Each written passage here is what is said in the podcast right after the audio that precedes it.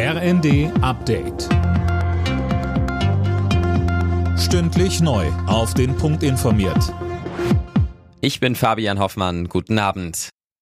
Deutschland will China beim Kampf gegen den Klimawandel unterstützen. Das hat Bundeskanzler Scholz bei seinem Besuch in Peking angekündigt. Bei dem Treffen mit Ministerpräsident Li sprach Scholz auch kritische Themen wie die Menschenrechte an. Menschenrechte sind in ihrer Gültigkeit universell und das gilt in besonderem Maße für den Schutz von Minderheitenrechten. Alle Mitglieder der Vereinten Nationen haben sich darauf verpflichtet. Die Umsetzung dieser Rechte anzumahnen, ist deswegen keine Einmischung in innere Angelegenheiten. Hier bestehen, das hat unser Gespräch mir gezeigt, Differenzen. Aber so schwierig es ist, wir wollen zu diesem Thema im Gespräch bleiben und haben das auch miteinander verabredet. Der Fall sorgt bundesweit für Aufsehen. Die Radfahrerin, die Anfang der Woche in Berlin von einem Betonmischer überrollt wurde, ist nun gestorben. Eine Straßenblockade von Klimaaktivisten hatte ein Rettungsfahrzeug auf dem Weg zum Unfallort ausgebremst. Aus einem internen Vermerk der Rettungskräfte geht nun aber laut Süddeutscher Zeitung hervor, dass dieses Spezialfahrzeug, das im Stau stand, gar nicht benötigt wurde.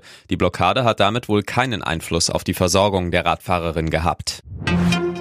Wenn Deutschland nicht grundlegend umsteuert, verfehlen wir die Klimaziele für 2030 deutlich. Der zuständige Expertenrat gibt Politik und Bürgern deshalb reichlich Hausaufgaben auf. Anne Brauer. Alle Hebel müssen in Bewegung gesetzt werden, um die Ziele doch noch zu erreichen, also den CO2-Ausstoß zu verringern, heißt es von den Experten. Zwar sind die Treibhausgasemissionen in den letzten Jahren schon deutlich zurückgegangen, aber das reicht eben nicht. Gerade in der Industrie und im Verkehrssektor muss sehr viel mehr passieren als bisher.